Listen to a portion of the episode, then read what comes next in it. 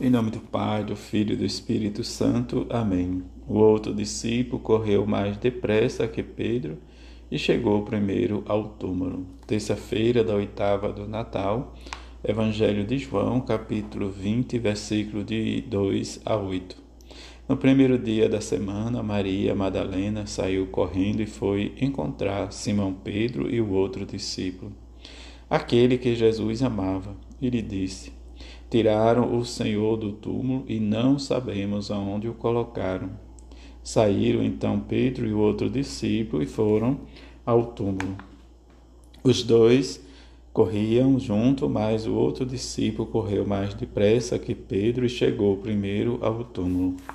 Olhando para dentro, viu as faixas de linho no chão, mas não entrou. Chegou também Simão Pedro, que vinha correndo atrás, e entrou no túmulo. Viu as faixas de linho deitadas no chão e o pano que tinha estado sobre a cabeça de Jesus, não posto com as faixas, mas enrolando no lugar à parte. Então entrou também o outro discípulo que tinha chegado primeiro ao túmulo, ele viu e acreditou. Palavra da salvação, glória a vós, Senhor.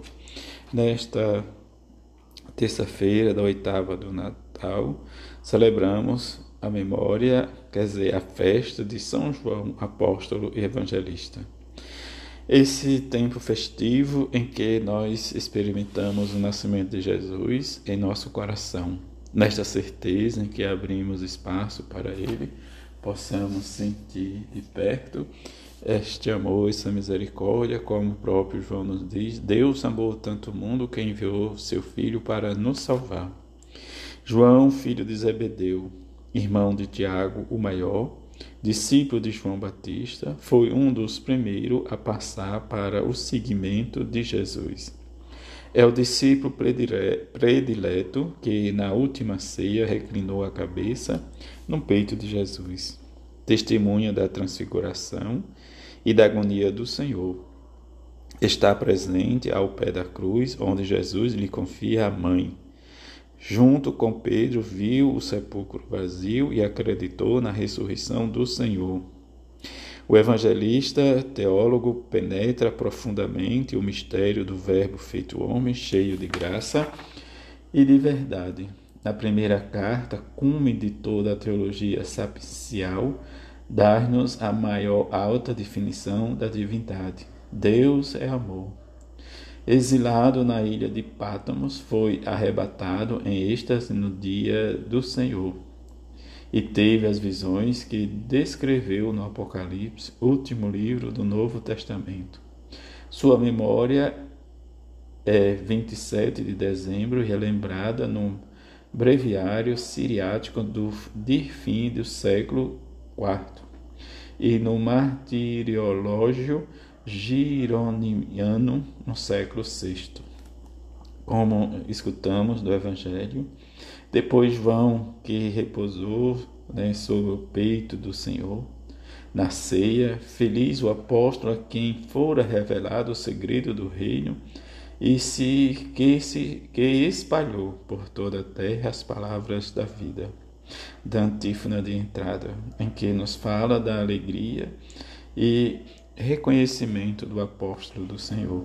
E diante deste apóstolo que nós celebramos a fé e a esperança e olhamos para João, apóstolo e evangelista. Ele que voou alto diante da circunstância de ver o seu mestre morto, mas que ele olhou para a ressurreição e o amor entre ele, Jesus e o Pai.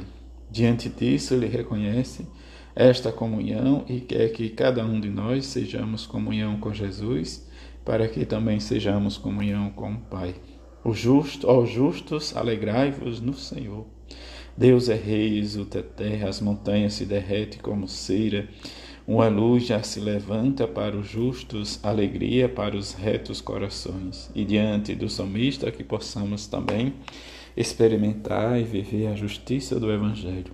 Como escutamos, o Evangelho de hoje nos fala do encontro e do anseio de ver o ressuscitado. Diante da notícia de Maria Madalena, em que o sepulcro está vazio, sai João e Pedro para ver e certificar se e verificar os fatos. Chegando, encontra tudo como ela disse, mas diante do fato dele ser jovem, Pedro mais mais velho, ele respeita a hierarquia e deixa Pedro chegar. Pedro entra, vê tudo e depois ele viu e acreditou. Que nós possamos experimentar em nós a fé neste tempo da oitava do Natal e ver a nossa vida, a nossa relação com o nosso amado, como nos diz São, São Francisco de Assis. O amor não é amado. E que possamos dizer a nós, ele viu e acreditou, viu os sinais, e diante dos sinais nós possamos também acreditar na ressurreição de Jesus e testemunhar e dizer que nós o amamos e anunciamos com a nossa vida a sua ressurreição. Que este Natal seja para nós sinal de esperança e de fidelidade e compromisso na nossa intimidade com Jesus e que a bem-aventurada Virgem Maria e São José nos ajude cada vez mais a ver esses sinais do Evangelho de Jesus. Assim seja. Amém.